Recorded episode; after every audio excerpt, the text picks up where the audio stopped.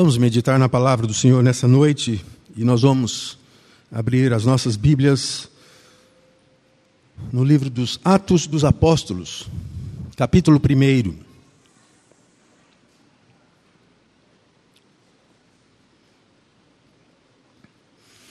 Nós vamos ler do verso 1 até o 12.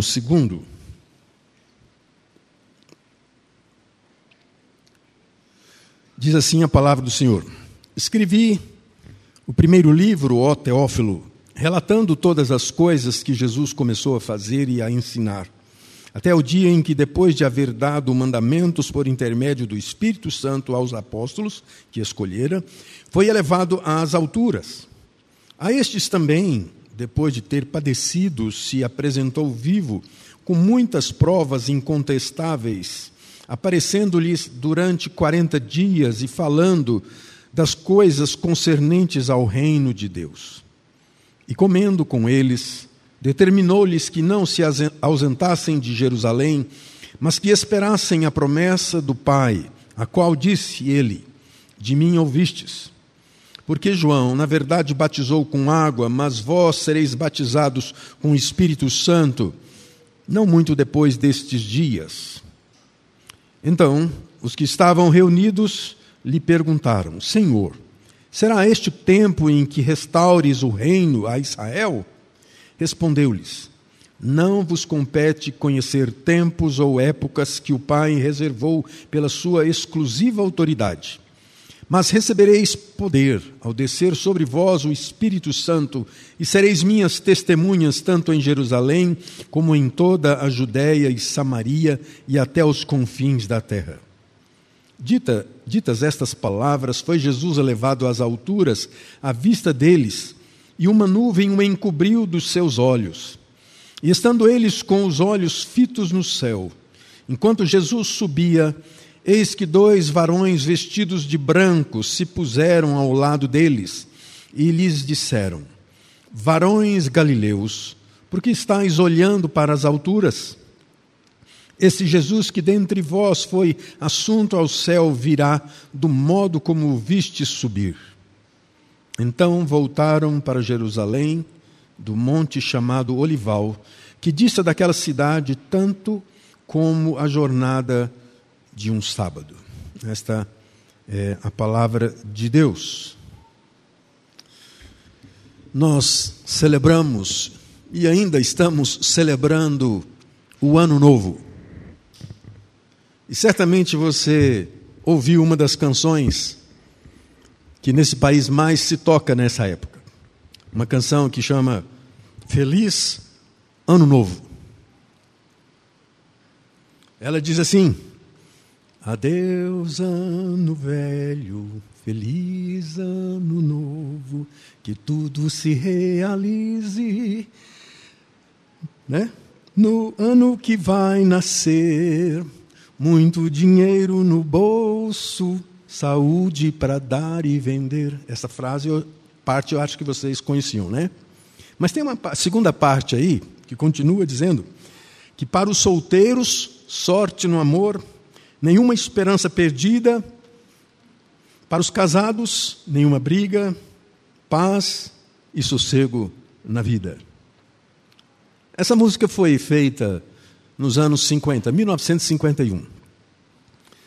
E a partir daquele ano, ela se tornou uma música tema, né? gravada em LPs pela gravadora Odeon. Então, só os que têm mais de 40 devem saber o que isso significa. Mas eu vejo nessa canção algo, para a vida nossa cristã, algo muito contrário. Eh, porque diz assim: que tudo se realize. Eu creio que tudo que se realiza na vida de um cristão se realiza na vontade suprema do Senhor, nosso Deus, na vontade do Senhor. E nós caminhamos e devemos caminhar na vontade e propósito do Senhor. Então, os nossos sonhos não se realizam. O que se realiza é o propósito de Deus em nossas vidas. Um grande perigo que eu vejo nesse outro aqui é quando cantamos muito dinheiro no bolso. É verdade que esse é um anseio natural né, da sobrevivência humana, mas tenha certeza de que Deus vai lhe conceder aquilo que você precisa, não mais daquilo que você realmente não precisa. Porque há um grande perigo. Há um grande perigo que nós amarmos mais o dinheiro do que a Deus. De que tendo muito dinheiro no bolso, nós nos esqueçamos quem nós somos, quem Deus é. Saúde para dar e vender. Esse é um grande, um grande perigo. Porque pode surgir aqui um, um pecado primitivo, que é a soberba da vida. O que você espera do ano novo? Dinheiro, saúde, desejos, sonhos realizados? Essa é a pergunta mais comum nesse tempo. Você pode ter planos. E todos os seus planos só vão se concluir se a resposta vier da boca do Senhor. Depois de tantas coisas que aconteceram e que ainda estão acontecendo no nosso meio, com a Covid, com as tragédias, com as mortes, mas com a graça do bom Deus, nós chegamos aqui. E eu, nas minhas felicitações, eu citei isso. Até aqui nos ajudou o Senhor. As nossas esperanças não estão nos nossos planos. A nossa esperança está no Senhor. E que só vão florescer na nossa existência se nós, em Deus, buscarmos viver na Sua vontade. Nós poderemos fazer sonhos, arquitetar, fazer planos. Mas a palavra de Deus nos adverte que nós devamos concluir os nossos sonhos, os nossos propósitos, dizendo: se Deus quiser, se Deus quiser, isto vai acontecer. E é claro que todos, nessa época, desejam e expressam uns aos outros algo novo para um novo ano. Mas esse é o momento certo de nós pararmos e pensarmos no que devemos fazer. O ano passou, jamais voltará, jamais se repetirá. Podemos pensar em algo melhor, mas poderemos enfrentar algo até pior. E eu sei que foi assim na virada de 2019 para 2020. Esperávamos algo melhor e enfrentamos o pior e ainda estamos enfrentando. A mensagem é essa: não se esqueça. Não se esqueça dos momentos de tristeza, de lutas, de perdas que você teve em 2021. Mas coloque os seus olhos fitos no Senhor. Eu creio que as vitórias alcançadas em 2001 devem fazer com que sejam como combustível para o nosso novo ano. Mas, como cristãos, contudo, não podemos nos esquecer da nossa missão, da sua própria razão de existência, da sua responsabilidade cristã, seja ela particular, seja ela individual ou seja ela também coletiva, como igreja. A história do povo de Deus é marcada por momentos marcantes que fizeram e fazem até hoje com que nós nos lembremos das ações de Deus. E é bom que seja assim. É bom que seja assim na sua vida.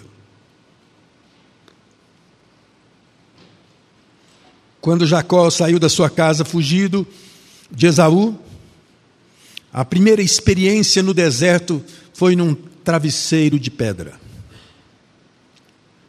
Talvez tornando essa figura como uma realidade difícil para um sono nós podemos, em momentos difíceis da nossa existência, da nossa vida, tornarmos esses momentos como um marco importante e erigirmos um altar e dizermos: Deus estava aqui, Deus estava presente, Betel.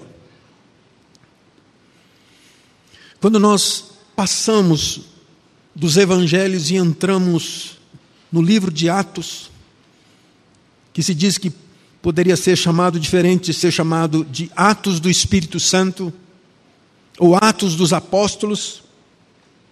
Nós percebemos logo no início, nessa narração de Lucas, como se crê que ele seja o, o autor de Atos, por causa da semelhança das suas palavras também em Lucas, ele está continuando a registrar a história dos discípulos de Jesus.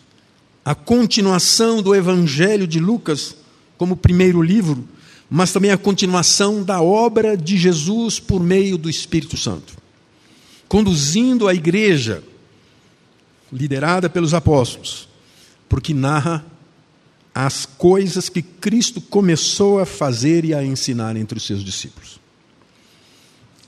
Mas o momento é crítico. Eles tinham acabado de presenciar a morte do Senhor Jesus.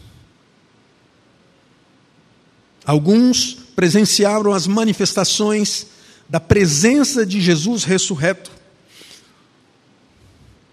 numa experiência maravilhosa. Porque se havia desespero, desesperança na cruz, a ressurreição é a razão e a existência da nossa redenção. Atos 1, então, pinta um quadro de expectativas para a igreja quanto ao que virá agora, ao que virá depois. Após o ministério de Cristo e da conversão de seus discípulos, a morte e a ressurreição trazem expectativas que parecem deixar os seus discípulos atônitos. Quando Lucas, lá no capítulo 24, narra aquela experiência dos dois discípulos no caminho de Emaús, há uma nítida expressão de desânimo no rosto, no comportamento daqueles discípulos. Mas quando eles têm os seus olhos abertos, em reconhecimento que aquele era Jesus, quem estava com eles, eles saem eufóricos com o desejo de anunciar a ressurreição. E lá com os outros discípulos, Jesus também novamente encontra-os e lhes dirige a palavra, dizendo: Paz esteja convosco. Em meio a tumultos, em meio a guerras, esse é o desejo comum humano, de anseio por paz. Nossas diferenças, sejam físicas, emocionais, psicológicas, nos fazem reagir de muitas vezes de maneira diferentes, diversas, em circunstâncias assim. Tanto que nós vemos diferenças na perspectiva de um novo ano. Tem gente desanimada ainda, tem gente esperançosa, cheia de planos. Que sonhos que você alimenta, considerando o seu passado?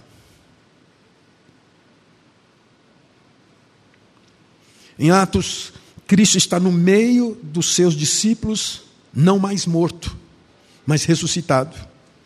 Não mais um, um fantasma, mas alguém que come com eles, que toca-os, que os ouve, não calado, mas falando as coisas concernentes ao reino de Deus, não oculto, mas aparecendo aos seus discípulos durante 40 dias. A pergunta que nós queremos lhes dirigir nessa noite: quais são as perspectivas para o novo ano como cristão? Como crente no Senhor Jesus? Tome cuidado, porque a gente pode ser envolvido num status, numa maneira de vida que não nos faz diferente dos outros. Nós podemos cantar essa canção, canção do Ano Novo, como todos cantam. Sendo que para a realidade da sua vida com Jesus, não tem nenhum sentido. Você pode se vestir de branco, como eu vejo muitos cristãos se vestindo, sem saber o que isso significa.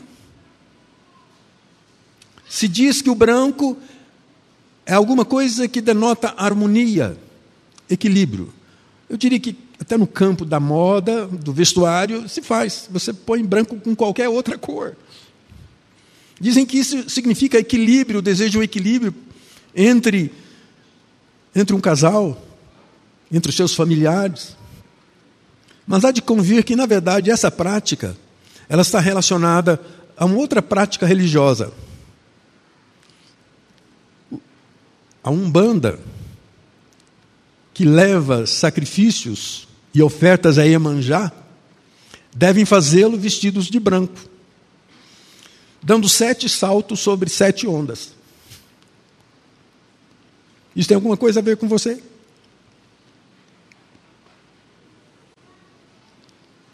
Quais são as suas perspectivas cristãs para o novo ano? E esse texto me dá a noção de algumas coisas novas e, que direcionam os discípulos de Cristo. No momento radical, de grandes mudanças, de grandes expectativas. Eu gostaria de pensar sobre três coisas aqui. A primeira coisa é que as nossas perspectivas devem estar no que Deus vai fazer e não no que nós vamos fazer.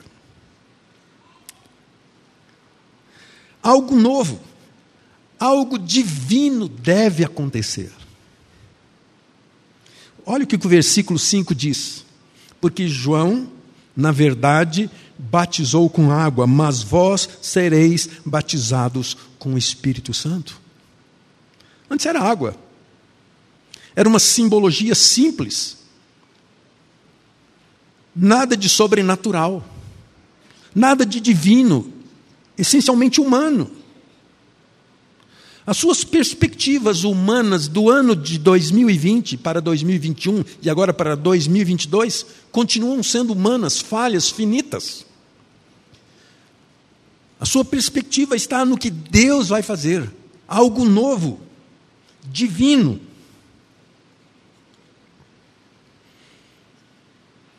E é interessante que Jesus dizia assim: esperem, esperem em Jerusalém o cumprimento da promessa. Que promessa? É a promessa de Joel, do profeta Joel, quando dizia: Acontecerá depois que derramarei o meu espírito sobre toda a terra. Vossos filhos e vossas filhas profetizarão, vossos velhos sonharão e os vossos jovens terão visões. Estava se cumprindo. Quantos anos se passaram? Considerando os 400 anos de silêncio, o Espírito de Deus seria derramado e todos seriam batizados por Cristo com o Espírito Santo. É algo divino, é algo sobrenatural. É a expectativa que humanamente eles não poderiam experimentar, senão a única expectativa do sobrenatural.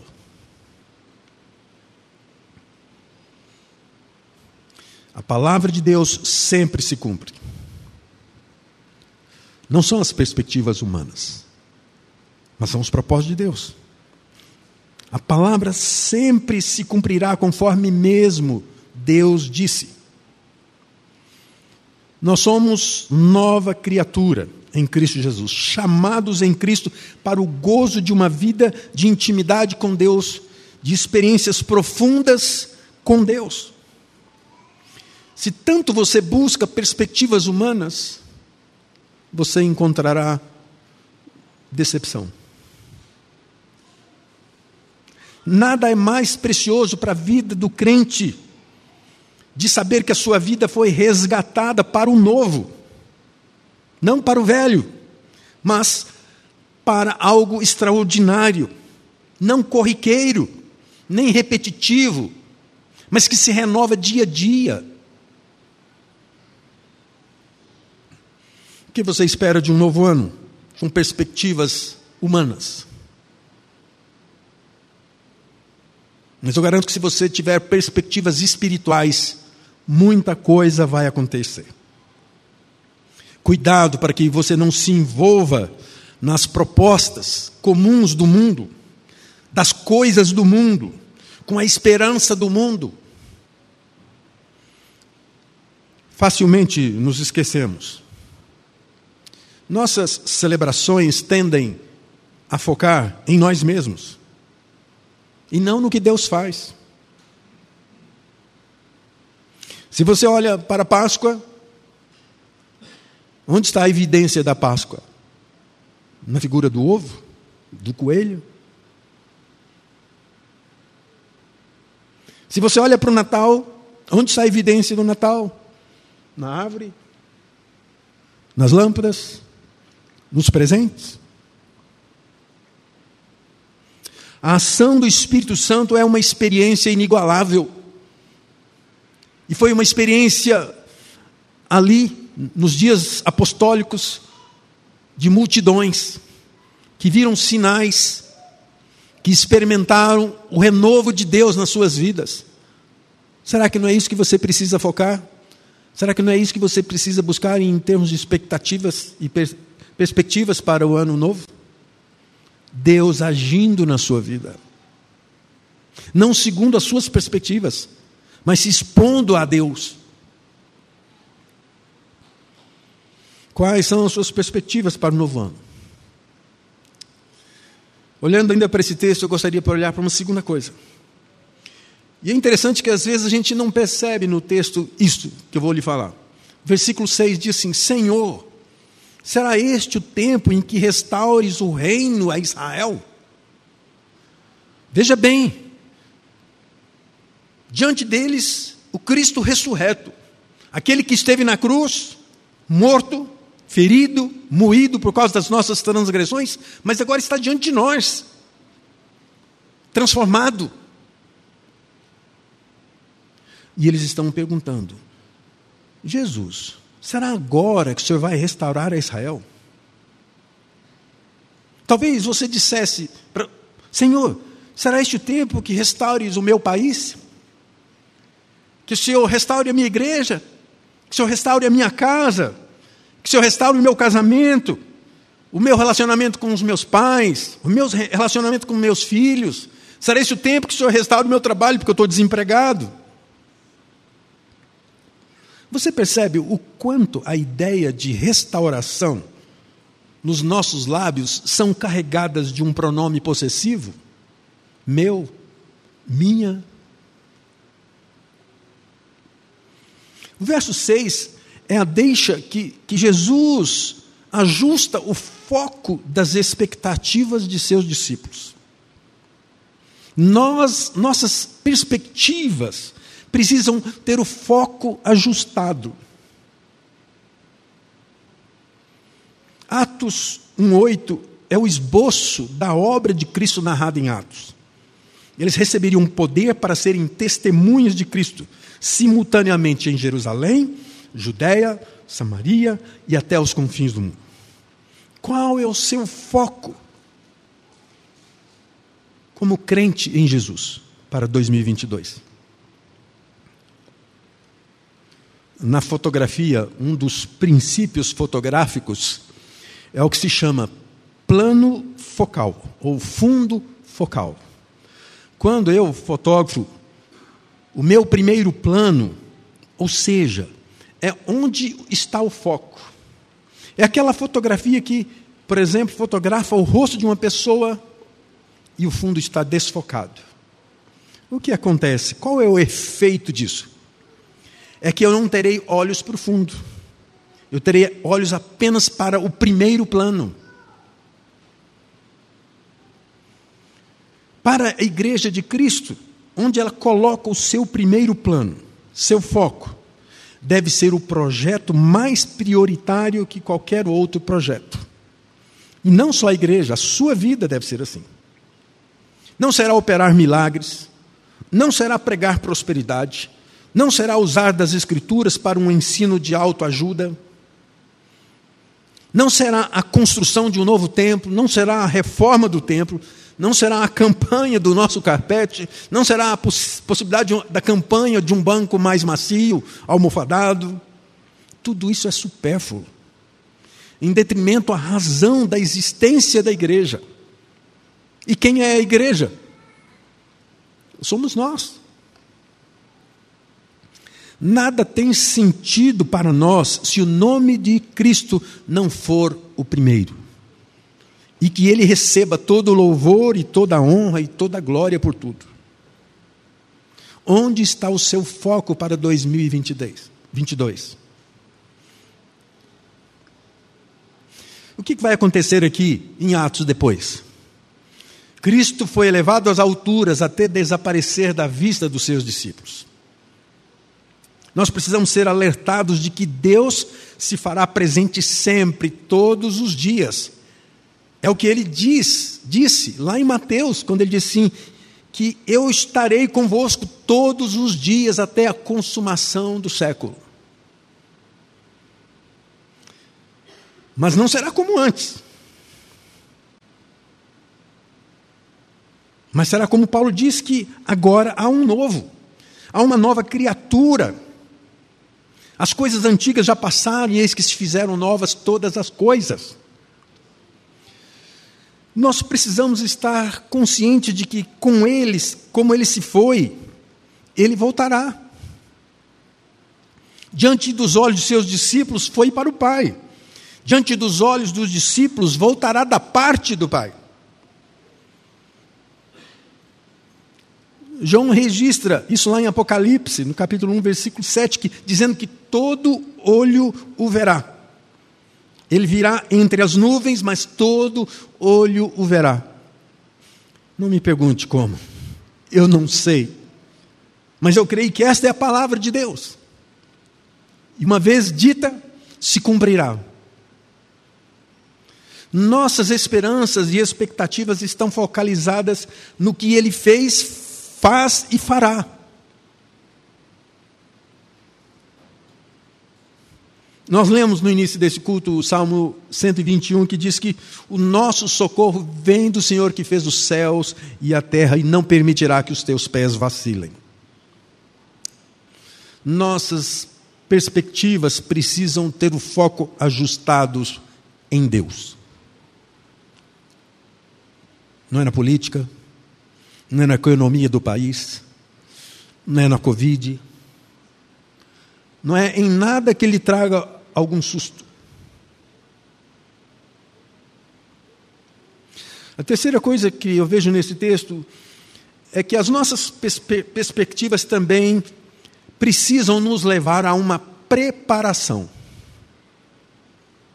Entre a ascensão do Senhor e o derramamento do Espírito no dia de Pentecostes, se passaram dez dias. Eu não sei se você já teve a experiência de esperar algo que você muito ansiava. Eu sempre digo que na alegria, uma semana passa rápido. Uma semana de férias, num hotel cinco estrelas, ao inclusive, passa rápido demais. Mas uma semana na perspectiva de uma dor, de um sofrimento, de uma resposta de saúde, pode ser algo atormentador profundamente para a sua vida. Será que há alguma coisa que te atormenta na, na perspectiva do que Deus pode fazer na sua vida? Que pode ser muito mais surpreendente do que todas essas condições e possibilidades? Nesse intervalo de tempo, a igreja estava em Jerusalém, perseverando unanimemente em oração. Eles oravam, não para que a promessa se cumprisse, mas para que a promessa fosse se cumprir. Mas eles não apenas oravam, mas eles perseveravam. Eu pergunto, suas, suas perspectivas para o ano novo o levam a considerar que você está sendo preparado por Deus e para Deus? Eu volto a repetir. Você tem considerado nas suas perspectivas que o ano de 2022 é algo que Deus quer te preparar para Ele?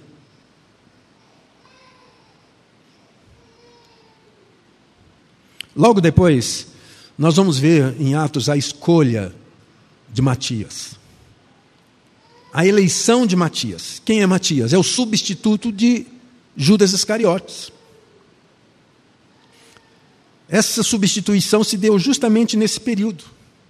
E é nesse período que a, a igreja busca entender, e até com base no Antigo Testamento, a realidade de Judas Iscariotes, do traidor, no seu meio, no seu seio. E estabelece e usa pela primeira vez o critério aqui do que nós chamamos de apolosticidade. Ou seja, Para ser apóstolo, era necessário ser testemunha ocular de Cristo, desde o batismo de João até a ascensão de Cristo. É necessário, pois, que dos homens, diz o texto lá em Atos 20, 21, aqui, versículo 21, diz assim: é necessário, pois, que dos homens que nos acompanharam todo o tempo que o Senhor Jesus andou entre nós, começando no batismo de João até o dia que dentre nós foi levado às alturas. Nós cristãos reformados não cremos neste apostolado moderno que se caracteriza pela liderança. Nós cremos no sacerdócio universal. Minha ação apostólica hoje é uma ação única. É a que me leva a anunciar o evangelho das Escrituras, que anuncia que Jesus Cristo é o Salvador e Redentor de nossas almas e que ele voltará. Este é o meu papel apostólico. Nada mais que isso. Desde o começo, a, a expectativa se encontra no final, no fim, e não no meio. A igreja de Cristo não existe para o conforto de seus membros, para o socorro circunstancial, ainda que isso deva acontecer, mas o foco final é nos preparar para o final, para a volta de Cristo. a fim de que a nossa existência tenha sentido, nós sempre fazemos essa pergunta: para onde nós iremos? Ao nosso fim, desejamos estar com Cristo, porque isso é muito melhor.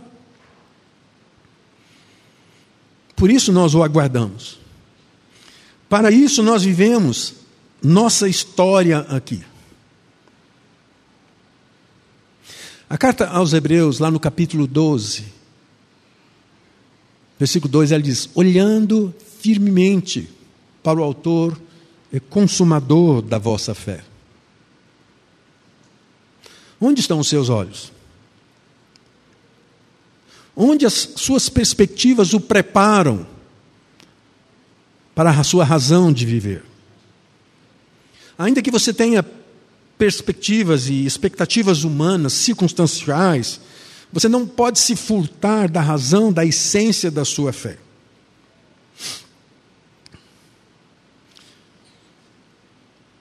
Quando nós ouvimos falar da mulher de Ló, mulher de Ló voltou os seus olhos para Sodoma e Gomorra e se tornou uma, uma estátua de sal. Por que, que ela se tornou uma estátua de sal? Em síntese, ela se tornou uma estátua de sal porque ela continuava achando que as suas perspectivas estavam em Sodoma. E continuando a pensar que as suas perspectivas estavam em Sodoma, ela não imaginava ou não desejava uma restauração e uma plena realização para o caminho de Deus na sua vida. Olhe para Cristo. Mire-se em Cristo. Considere a missão espetacular de Cristo na sua vida: ser testemunha. Considere a sua transitoriedade, colocando como foco principal a razão da encarnação do Verbo, da sua vida e ministério, da sua morte e ressurreição. para que essa igreja e para que você esteja preparado para a sua vinda gloriosa. E eu gostaria de concluir aqui, diante das perspectivas, aplicar isso a algumas realidades que precisavam e precisam estar no foco das suas perspectivas para 2022. Se você sobreviver, para 2023, 2024, até que você se encontre com Cristo. Como eu disse para vocês, quando Jesus esteve no meio dos seus discípulos ressurreto, a palavra foi esta: a paz esteja convosco. É uma promessa de Jesus, que só se cumpre dentro de algumas realidades. Primeira, proponha no seu coração em 2022 amar a Deus sobre todas as coisas. Isto inclui todos os seus planos, todos os seus ideais, todas as suas perspectivas. Isso lhe ajudará a colocar as coisas no foco das suas prioridades. Segunda coisa, proponha amar o seu próximo como a si mesmo. Isso lhe dará significado. Significado de quem você é e, que, e o que os outros são para você. Porque essa relação não é uma relação apenas de filosofia de vida. Esse é um mandamento do Senhor. E a terceira coisa, com isso, as suas realizações humanas deixarão de ser egocêntricas. Pois você vai ter mais prazer em dar do que receber. Você vai mais considerar o tesouro de Deus para a sua vida do que os tesouros da vida terrena. E sabe como conseguir isso? Só em Jesus. Só em Jesus essas coisas são possíveis. Sabe por quê? Porque isso é graça. Isso não é uma fantasia. Isso não é uma proposta filosófica. Isso não é uma proposta econômica. Porque esta é uma proposta sobre a perspectiva da sobrenaturalidade. E isso só acontece quando você se rende verdadeiramente a Jesus. Quando você se lança aos braços de Deus e diz: Eis-me aqui. Porque o resto é fantasia. E um dia negro e denso uma fantasia se torna muitas vezes num cadafausto, numa prisão, num martírio. Considere que a paz que Jesus promete aos seus discípulos, ela está no nosso meio, desde que nos rendamos a Ele. Que Deus nos abençoe.